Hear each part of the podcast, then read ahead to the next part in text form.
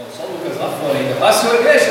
Amém. É, não teve café, mas vamos acordar em nome de Jesus. Gostoso, né, irmãos? Se parasse aqui e falasse, ó, já acabou, deu tempo, já andava ó, cheios, completos. Deixa eu colocar isso aqui do lado. E essa canção que nós ministramos, ela tem tudo a ver com a gente, né? Ela tem tudo a ver com o momento, ela tem tudo a ver sobre o que nós estamos passando. Porque o medo tem tomado conta. O medo tem tomado conta. E onde o medo toma conta, onde ele se estabelece, o que, que acontece? Nós tomamos as melhores decisões? Não. Aonde o medo se instaura, nós não tomamos as melhores decisões. Quando o medo se instaura, nós temos o que? O caos. Por isso que nós louvamos. Eu quero viver algo novo. Nós precisamos viver algo novo de Jesus todos os dias. Não é apenas um dia da semana, não é apenas aos domingos, ou as nossas quarta-feiras on fire, mas todos os dias. Quando você abre a sua Bíblia, ou quando você abre o seu aplicativo da Bíblia, né? Está no celular, está fácil, né? Quando você abre ali, você lê um salmo, você se entrega ao Senhor. Você busca conhecer mais de Deus. E o interessante é que a Bíblia ensina o seguinte: se nós mais nos alimentarmos da Sua palavra, da palavra de Deus, mais nós seremos fortes, mais nós somos fortalecidos. A palavra de Deus nós devemos buscar fortalecimento na palavra. A palavra de Deus ainda fala. É bom que o homem faça exercício, sim, isso é bom para o corpo. Mas o meditar da palavra de Deus é para nós salvação. É além dessa vida. É nisso que nós cremos. E eu quero convidar, irmão, você a abrir o livro lá no Velho Testamento, no livro de Isaías. Livro de Isaías, no capítulo 41. Separa aí, livro de Isaías, capítulo 41.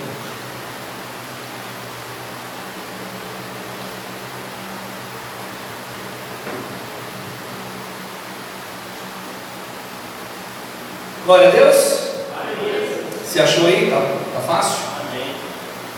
Livro de Isaías.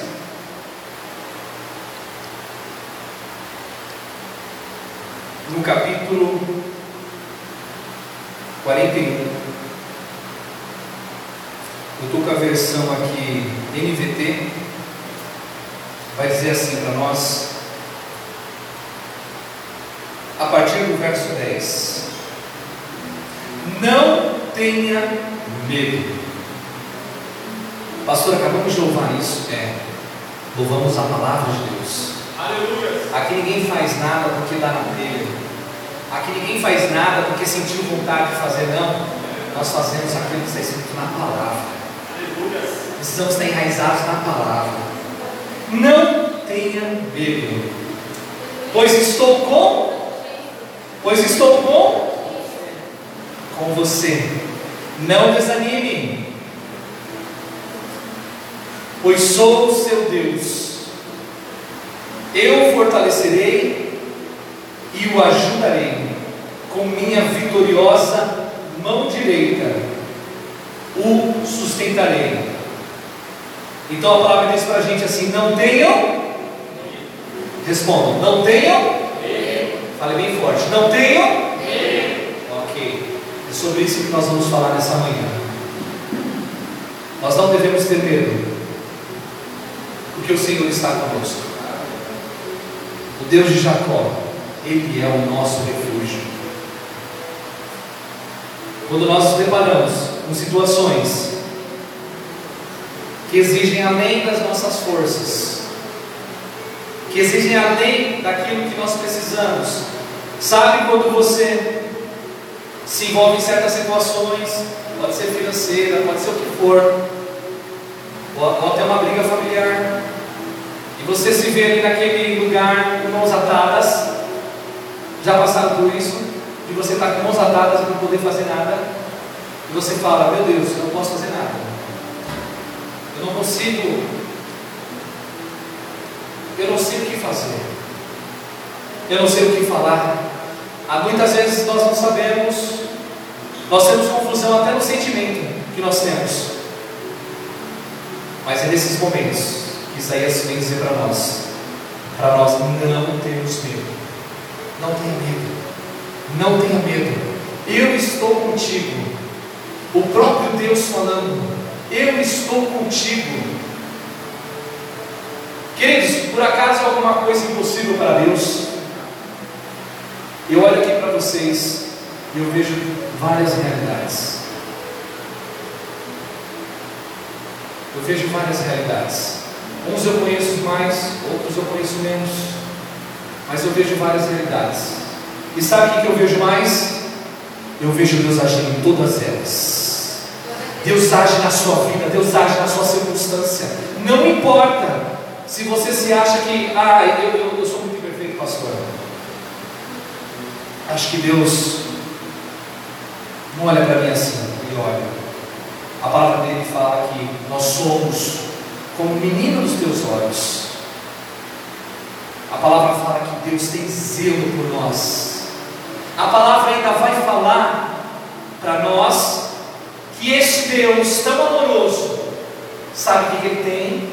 Ele tem ciúmes. Ele tem ciúmes. O jovem, quando está namorando, Acho algum jovem que já começou a namorar, enfim, tem aquele negócio de ciúmes, né? Mas às vezes é aquele ciúme descontrolado, né? Desregrado. Quem está mais maduro, penso eu que já se desenvolveu nessa área, mas o ciúme aqui de Deus não é o ciúme de eu não divido, é o ciúme de zelo, de cuidado. Isaías passou muitas coisas Isaías profeta, irmãos. Isaías foi profeta, um grande profeta, um grande arauto do Senhor. Ele foi poderoso na mão de Deus. E ele se viu na condição de que, Senhor, eu sou um homem de lábios impuros. Eu não mereço, eu não posso. Só que para cada não posso, para cada não mereço, Deus vem e mostra para nós: olha, eu te amo, eu enviei Jesus Cristo, eu quero você, aleluia. Você é meu filho, você é minha filha, amém? Você é meu filho, você não está sozinho, caminha comigo. Jesus ainda diz nos evangelhos de que, meu amigo, minha amiga, meu irmão, o meu jugo, o meu fardo, ele é suave, suave. Divide o peso comigo.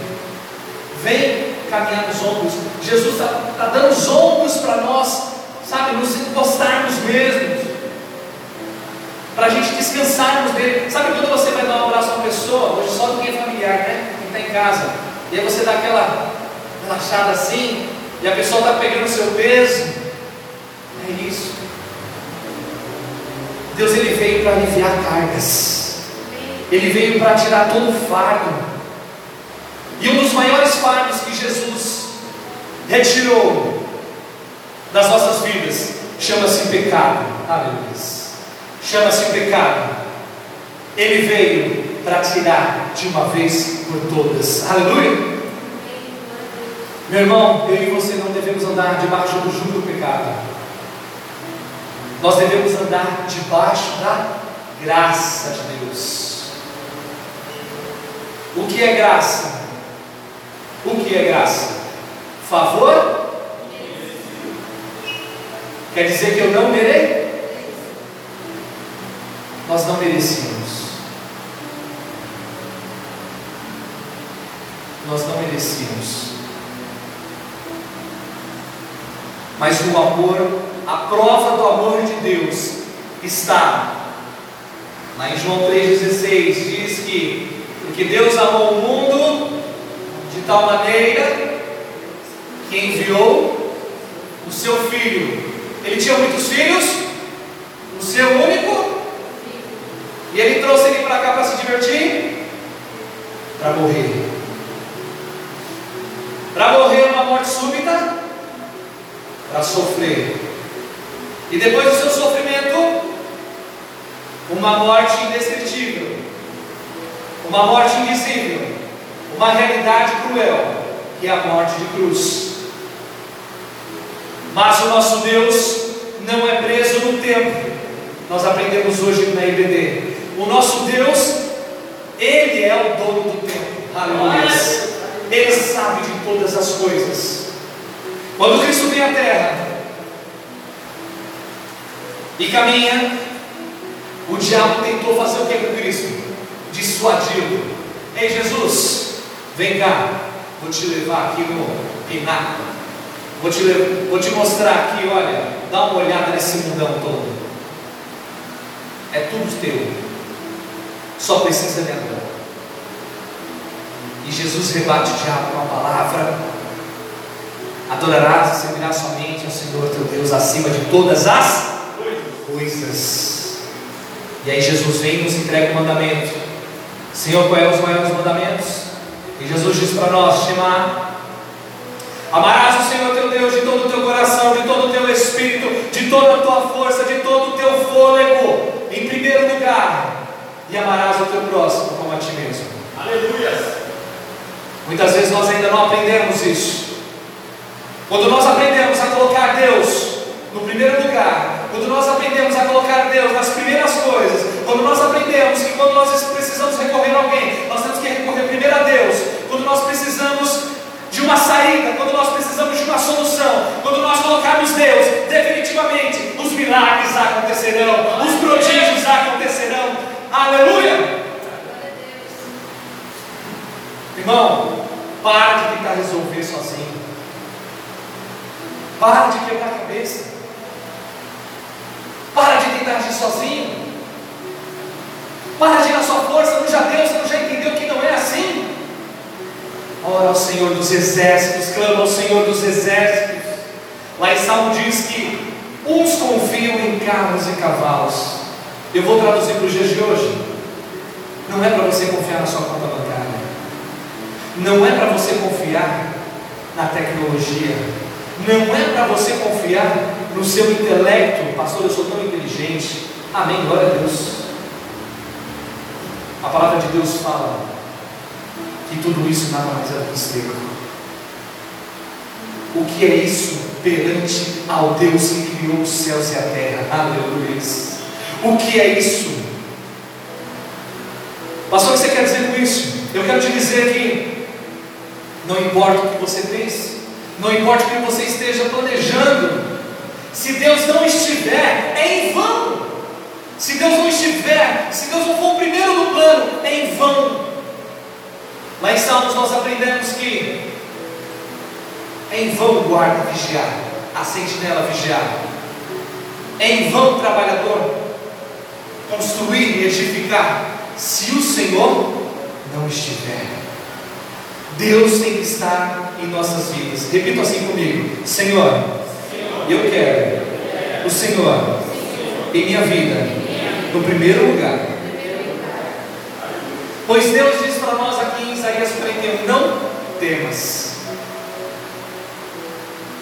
O medo é um agente inibidor do potencial e ele trava as nossas atitudes. Quando Deus diz: Não temas, é algo muito profundo. Para para pensar comigo. O Deus que criou os céus e a terra, Todo-Poderoso, olha para nós, para a nossa situação. A palavra de Deus nos compara a bichinho de cartola, tão pequenininho que nós somos. E ele fala: Olha, eu sou contigo. Ou ele poderia dizer: Irmão, irmã, conte comigo, Muitas vezes eu sei que você já foi usado para abençoar uma vida. Deus usou a sua vida para abençoar a vida de um irmão. E aí você fala o que para a pessoa? Olha, conta comigo. Se precisar. E hoje eu quero te dizer, irmãos, que as pessoas mais precisam é da tua oração. não é do teu recurso, mas é da tua oração. O quanto você tem clamado pela tua família em casa? O quanto você tem entregue ao Senhor a tua família? O quanto você tem apresentado a tua família? E é muito perigoso quando nós nos achamos, nos acharmos numa condição de que, ah, eu já estou um super crente, um super cristão. Fui na igreja do quarta, fui na igreja do domingo, nossa, já estourei. Não, nós não somos nada. Mas aquele que em nós é tudo, aleluias. Aquele que em nós é tudo, e Ele é tudo que nós precisamos. Nós precisamos aprender a ouvir a voz de Deus. Então fecha a boca um pouco. Para de reclamar. Para de murmurar, mas pastor, está difícil. Então ora. Ora ao Senhor. Não é pastor nenhum que vai te entregar nada.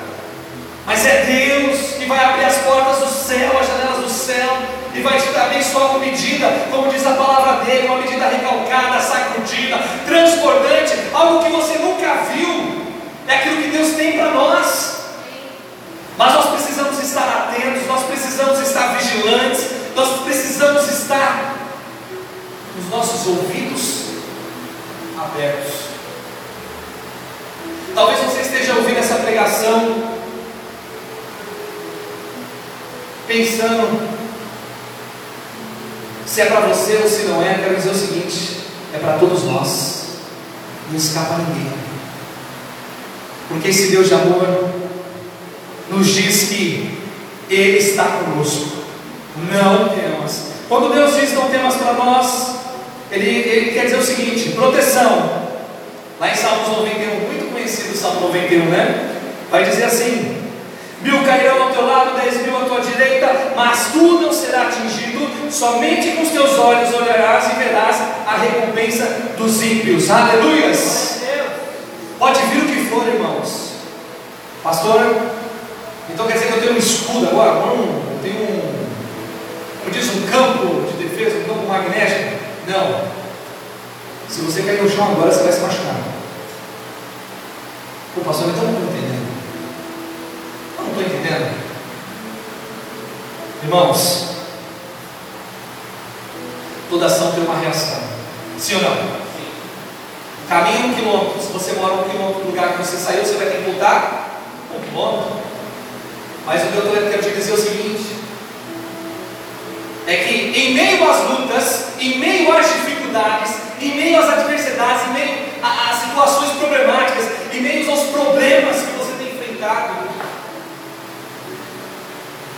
o interessante é que vai mudando época, vai passando geração, a nossa geração é muito afetada no campo psicológico. Os tempos que nós vivemos hoje é o tempo que mais teve é, é, é, esse tipo de, de problema, de situação, de desafio, de barreiras no campo psicológico. Nunca se precisou tanto da saúde psicológica.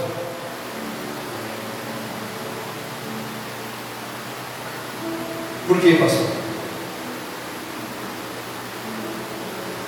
Nós precisamos voltar ao primeiro amor.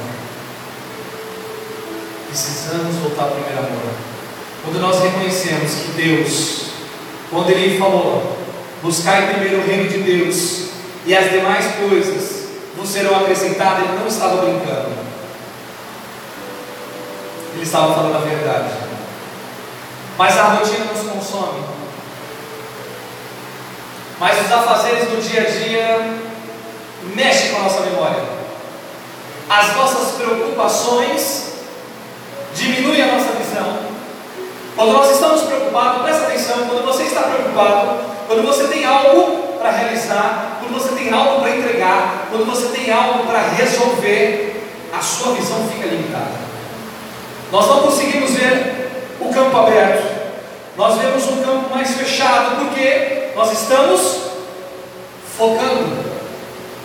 Nós estamos focando no problema. E nessa manhã eu quero te convidar, mulher, homem de Deus, começa a focar no Deus que criou os céus e a terra. Começa a olhar, levar os seus olhos para os montes. Eleva os olhos para os montes. De onde me virá o socorro? O meu socorro vem do Senhor que fez o céu e a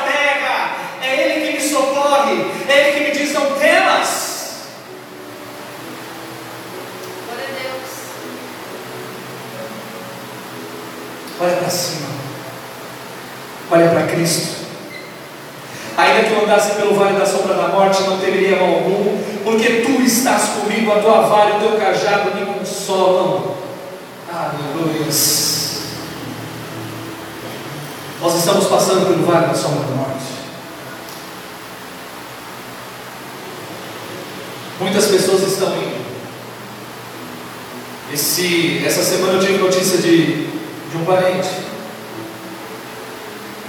irmã de uma tia minha, que infelizmente né, pegou o Covid-19. Não foi exatamente o Covid-19 o motivo do falecimento. Não vou afirmar aqui, mas acredito que tenha sido infarto. Mas o Covid-19 enfraqueceu a pessoa, e aí se a pessoa já tem aquelas dificuldades, diabetes, que seja, colesterol alto, enfraqueceu a pessoa foi levada. Pastor, que tempos difíceis são esses? Que dificuldades são essas? A palavra de Deus fala que quando piorar, quando ficar ruim, e você enxergar que a situação está ruim e que as coisas estão difíceis, ela fala o seguinte, Pastor Rodrigo, e vai piorar mais. Pastor! Irmão, Jesus está voltando. Jesus está voltando, irmão. Desperta tu que dormes, Cristo está voltando. Cristo está voltando. A tua igreja precisa estar preparada, Ele está voltando. Diz a tua palavra que em breve voltará. E os últimos dias seriam dias difíceis. Eu estava fazendo novamente a, a leitura de Timóteo, porque nós estamos abordando isso na escola bíblica para os jovens, o livro de Timóteo. E lá dizia assim: Olha, nos últimos dias serão tempos difíceis, porque os homens serão amantes de si mesmo, amantes do dinheiro. Se você não consegue enxergar isso, quando você liga uma televisão, está faltando Bíblia na tua vida. Quando nós vemos o mundo, quando nós vemos o movimento do mundo, tudo é dinheiro, irmãos. Se tem uma solução para um determinado problema, se essa solução não for movida por grandes grupos, ela não chega até nós. Essa é a verdade. E aí o povo padece. Mas nós não dependemos de homens, nós dependemos de Deus, nós dependemos da Sua palavra, amém? Nós dependemos da Sua palavra que é verdadeira, a Sua palavra que é fiel. Nós devemos ficar vigilantes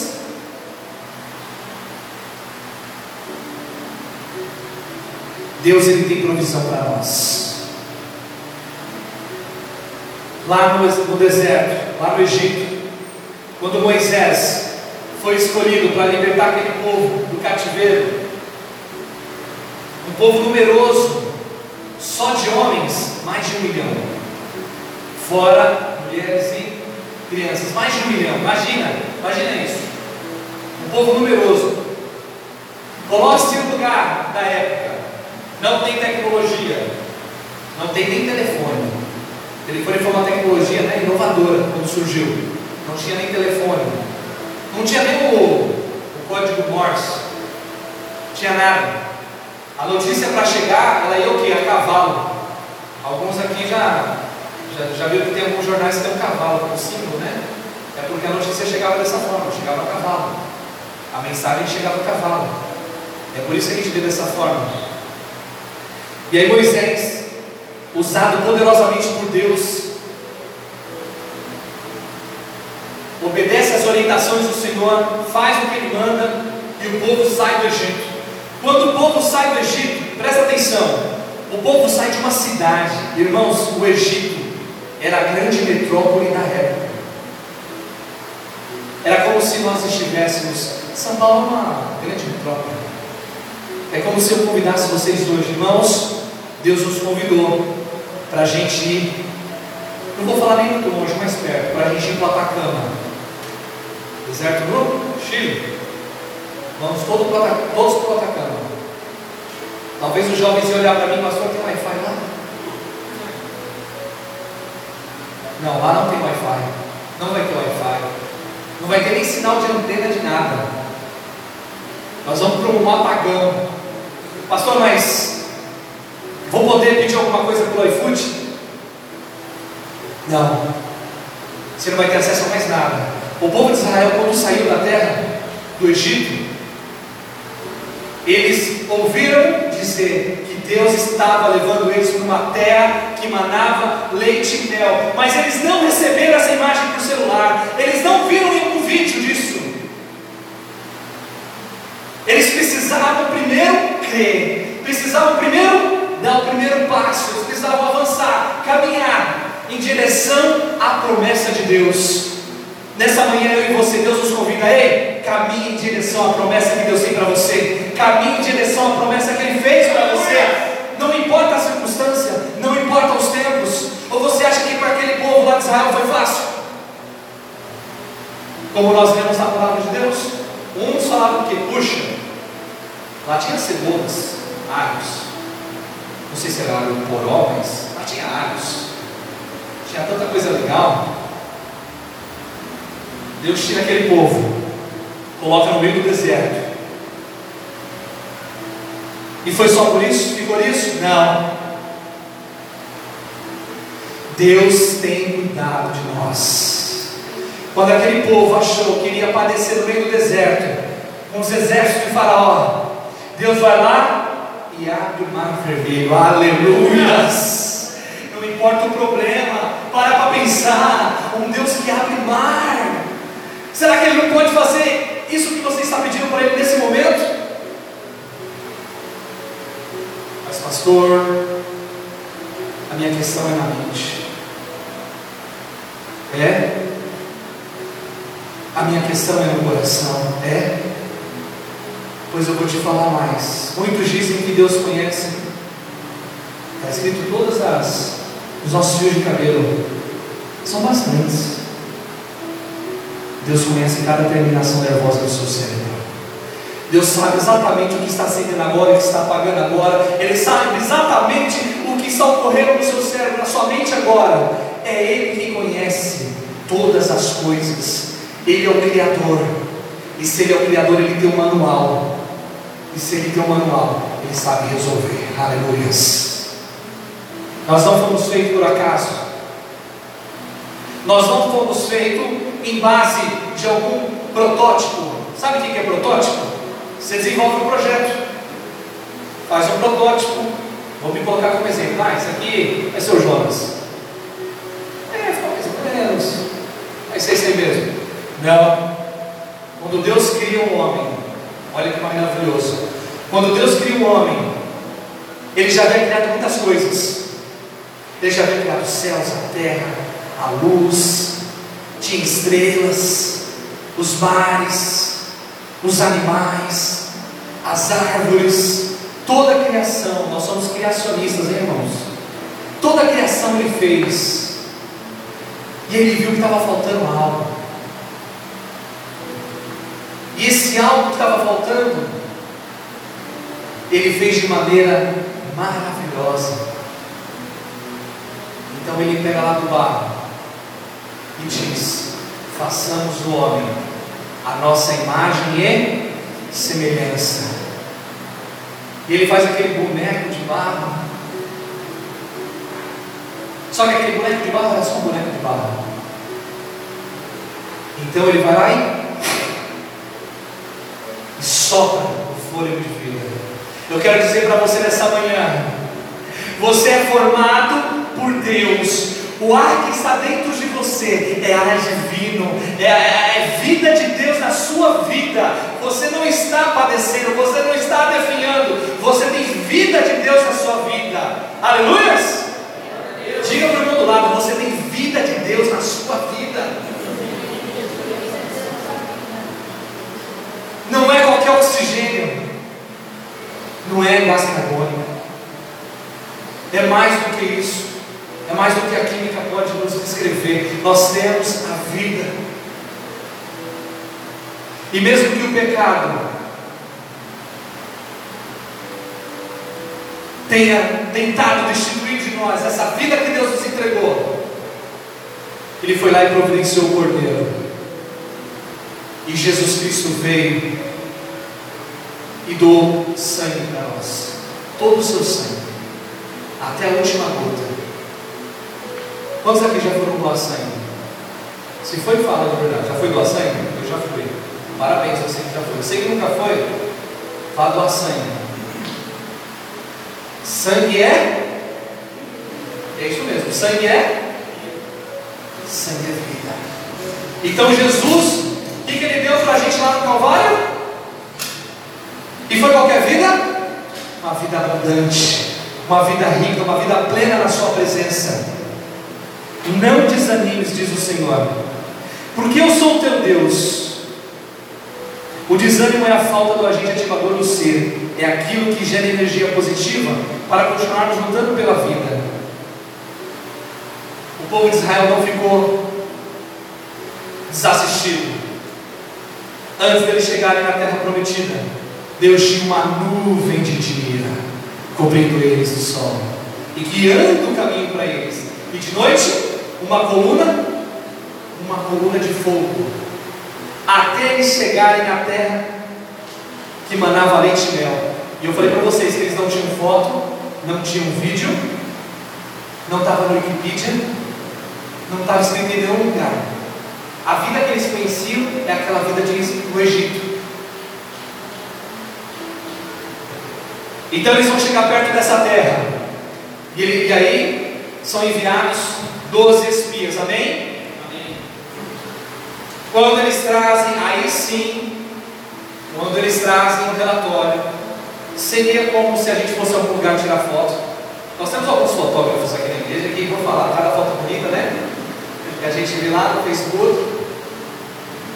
E aí, se ele fosse lá com o celular, ele tiraria fotos e mostraria: olha, que caixa de uva grande, que terra maravilhosa, quanta riqueza, quanto, quanta prosperidade. Mas a grande maioria trouxeram o seguinte relatório: é uma terra de gigantes, é uma terra que não dá para nós, sabe por quê? Porque nós somos pequenos, a nossa estatura é muito baixa, nós somos fracos. Mas nós abrimos nosso culto ao Senhor, profetizando o que está escrito lá em Coríntios, que fala que o seu poder opera em nossa, o seu poder opera em nossas vidas, em nossas fraquezas. Ele opera. Paulo diz ainda: quando sou fraco, é aí que eu sou quando sou fraco, é aí que sou Irmão, se você está fraco, se você está fraco, não tem problema nenhum. Regozije-se no Senhor, alegre-se no Senhor, porque é nessa fraqueza que o Senhor vai te exaltar, é nessa fraqueza que o Senhor vai te honrar, é nessa fraqueza que o Senhor vai te abençoar, é nessa fraqueza que Ele vai te usar. Não é na nossa força. Pastor, eu estou me sentindo às vezes me sinto inútil. Não sei por que eu estou falando isso. Às vezes eu me sinto inútil. Eu quero te dizer nessa manhã: não escuta isso aí não. Isso aí é sussurro de Satanás. Porque ele, ele, Satanás, ele não tem prazer na vida. O prazer dele é da destruição. Mas nós estamos em Cristo Jesus. E o nosso prazer é viver e adorar a Ele, aleluias. Então não desanimes, eu sou o teu Deus. Não deixe derrotas, não deixe frustrações, não deixe enfermidades, lutas e adversidades te parar. Porque o Senhor diz: conte comigo, conte comigo, eu estou contigo, você não está sozinho, não tenha medo, aleluias. Conte comigo, você não está sozinho. As suas forças. Quantos querem renovar as forças do Senhor? Glória a Deus. Lá em Salmo 46 diz assim: Vou renovar as suas forças, eu sou o socorro, tenho poder e autoridade e 100% de habilidade para usar esse poder, autoridade para te sustentar, minhas fortes mãos estenderam os céus e deram ordem a todo o seu exército. Sustentarei você com a minha destra de justiça. Eu sou o Senhor e não há outro. Fora de mim não há Deus. Eu te cingirei, ainda que tu não conheças, para que saiba, desde o nascente do sol até o seu poente, que não há outro Deus. Eu sou o Senhor e não há outro. Presta atenção nesse, nesse verso agora. Ainda. Eu quero louvor todavia me alegrarei no final. Ainda, antes que houvesse dia, eu sou. E ninguém há que possa fazer escapar das minhas mãos. Operando eu, quem impedirá? Operando eu, quem impedirá? Operando eu, quem impedirá? Você pode aplaudir essa palavra? Você pode aplaudir ao seu Deus? Operando eu, quem impedirá? Não importa a circunstância. Quem é como nosso Deus? Para para pensar. Quem é como o Senhor que fez os céus e a terra? Quem é como o nosso Deus que olha o nosso ser, o nosso coração, sabe de todas as nossas angústias, as nossas aflições? Eu não sei o que você está pensando agora, mas eu sei que o Espírito Santo de Deus está te consolando agora. Eu sei que Ele está sondando o seu coração. Eu sei que Ele está vendo, Ele está lendo o mais íntimo e profundo. Sabe aquilo que nem vem em palavras? Deus diz que aquilo que nem subiu no coração, nem no pensamento, Ele já conhece. Eu tenho dito e pregado: Deus não é pego de surpresa. Não há nada fora do controle de Suas mãos. Se você está vivo, e se você está respirando, e se você está aqui, você está na live, na sua casa, se você está vivo, se você está respirando, você sabe por quê? Porque Deus tem um propósito na sua vida, Deus quer realizar algo na sua vida, a sua vida não é uma vida por acaso. Nós não temos uma vida simplesmente porque, ah, nasci, não pedi para nascer. Se você nasceu, foi porque Deus permitiu. Se você está aqui, é porque Ele tem uma obra na sua vida. É porque Ele, tem, Ele quer realizar por meio da sua vida. Eu estava meditando ontem na palavra. E me ocorreu de Senhor, a nova geração são os jovens. Mas Senhor, os jovens são tão desligados, Senhor. Eu sou franco, viu? Eu falo direto. Aí você pensa, pastor, é. Os jovens são tão desligados, Senhor. Eles são tão inconstantes. Horas estão, ora não estão. E aí Deus me, me trouxe a palavra de Timóteo, que é o estudo para os jovens que nós estamos passando. Timóteo era um jovem. Timóteo era muito novo, cara. E o apóstolo Paulo enxergou nele uma liderança, enxergou nele o futuro da igreja. Até Timóteo chegar a ser bispo, que administrar igrejas. Ele enfrentou muitos desafios porque ele era muito jovem. E a ministração é para os jovens de hoje também. Olha, não se ache pequeno, não se acovarda, não se acha muito novo. Deus quer usar a sua vida. Pastor, eu não sei muito, então por que você ainda está tá parado, não está lendo a Bíblia? Por que você ainda não está estudando? Por que você não está buscando? Vamos se encher da palavra. Pastor Rodrigo, me como aquela Bíblia lá minha que eu deixo aqui sempre. Vamos se encher da palavra. Vamos nos alimentar da palavra.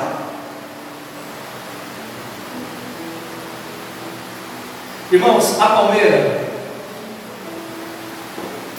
quando é plantada, ela primeiro ela cresce para ela cresce para para onde? Você sabe por quê?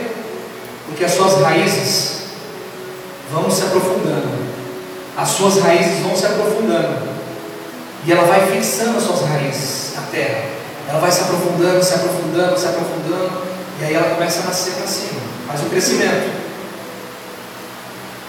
E quando vem a tempestade, quando vem o vento forte, o que vai acontecer com essa palmeira? Ela vai balançar, mas ela não vai quebrar.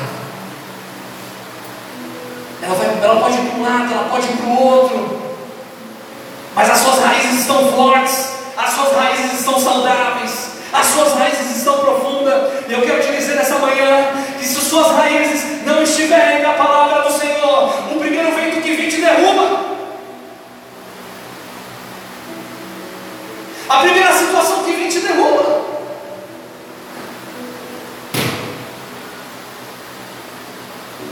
Tempos difíceis. Muitas vidas estão, estão indo. Valorize a tua vida.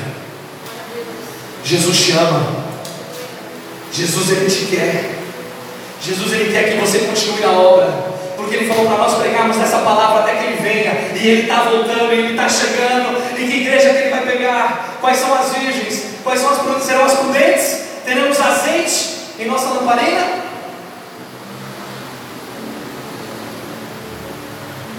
Ainda que houvesse dia, eu sou, e ninguém há que possa fazer escapar das minhas mãos, operando eu, quem impedirá? Eu estou com você, não tenha medo, pois sou o seu Deus. Eu o fortalecerei, eu o ajudarei, eu o segurarei com a minha mão direita vitoriosa. Não é palavra de prosperidade, não. É Deus falando, eu o ajudarei com a mão direita vitoriosa. Ele que segura as suas mãos. Peça a Ele.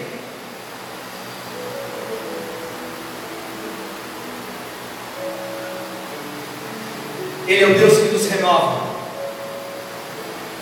Ele não deixa como nós estamos. Deus não deixa nós no mesmo estado em que estamos. Ele renova. E ele dá o exemplo da águia. Todos conhecem a história da águia? A águia é muito interessante. Não sabes? Não ouviste o que o eterno Deus, o Senhor, o Criador dos confins da terra, e nem se cansa nem fadiga? Não há esquadrinhação do seu entendimento. Não é possível entender o entendimento de Deus. É isso que quer dizer. Dá vigor ao cansado e multiplica as forças ao que não tem vigor nenhum.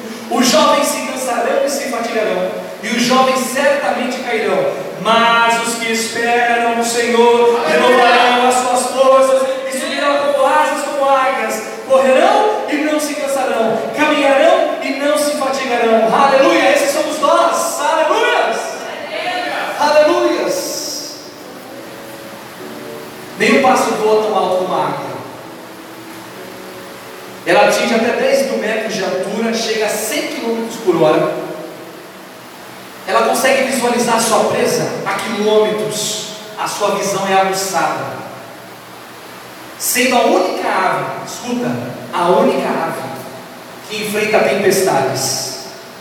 Ela tem uma envergadura de asas de 3 metros e se ela quiser, ela pode voar sobre a tempestade. Deus nos convida para sermos como águia, aleluia. Deus te convida a ser como águia. Ei, sai do turbilhão, ei, sai do meio da tempestade, voa por cima da tempestade. Mas, pastor, muitas vezes eu não consigo, por que, eu não consigo? Presta atenção. A águia faz ninho em lugares altos. Após 40 anos, depois que ela viveu 40 anos, olha o que acontece com a águia. As suas garras Ficam flácidas, o bico tortuoso as penas tornam-se pesadas. Após 40 anos de voo. 40 anos, hein? Então ela sabe que é hora de submeter-se a um processo de renovação doloroso. Assim, procura um penhasco bem alto, onde permanece isolada por cinco meses. E o que ela vai fazer? Ela vai arrancar o seu bico, ela vai arrancar suas garras, e ela vai arrancar suas penas. Não nesta ordem, mas ela vai fazer tudo isso. Para quê? Para se renovar. E nesse renovo, ela vai viver por mais 30 anos. Ela quase dobra o tempo de vida dela. Quem quer viver uma vida a presença de Deus? Quem quer viver de verdade? Irmãos, eu não estou falando para você sobreviver. Eu quero dizer assim: quem quer viver? Eu quero viver. Nós louvamos, eu quero viver algo novo. Irmãos, Deus não nos chamou para nós sobrevivermos. Sabe o que é sobreviver? Meu Deus, mais um dia. Meu Deus, essa situação. Deus nos chamou para nós vivermos e vivermos uma vida abundante, uma vida em tua presença. Quem conta com Deus tem vitória garantida. E o versículo diz assim: Eis que envergonhados e confundidos serão todos os que te irritaram, por nasceu nada, os que contenderem contigo perecerão. Buscá-lo-ás, mas não acharás, os que lutarem contigo nasceu nada. E como coisa que não é nada, os que guerrearam contigo, porque eu, o Senhor teu Deus, te tomo pela tua mão direita e te digo: não temas, eu te ajudo. Não temas, ó bichinho Jacó, ouvi Israel, eu te ajudo, diz o Senhor. E o teu redentor é o Santo de Israel. Aleluia. O nosso redentor vive. Diga assim bem forte: o meu redentor vive. O meu redentor vive. Nós não servimos um Deus prostrado, caído. Nós servimos um Deus vivo, um Deus rico, um Deus poderoso. Há a passagem que diz que nós devemos nos alegrar, mesmo que não haja fruto, mesmo em meio à luta. Pastor, devemos se alegrar mesmo em meio à luta? É o que a palavra de Deus fala.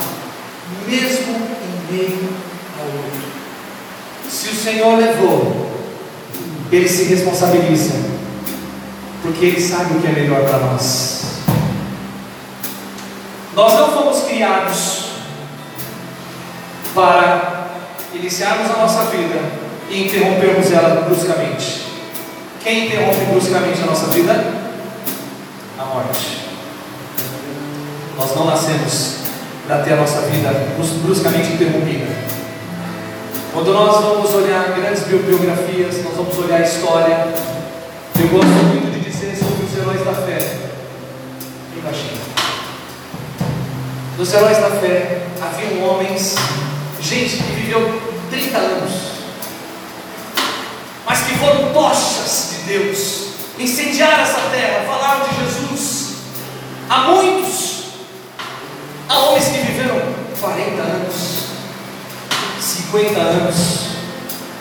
Hoje em dia a nossa expectativa de vida é muito maior que isso. Na época não havia essa expectativa de vida tão alta. Eu estou falando de século, nós estamos no século 21, ok?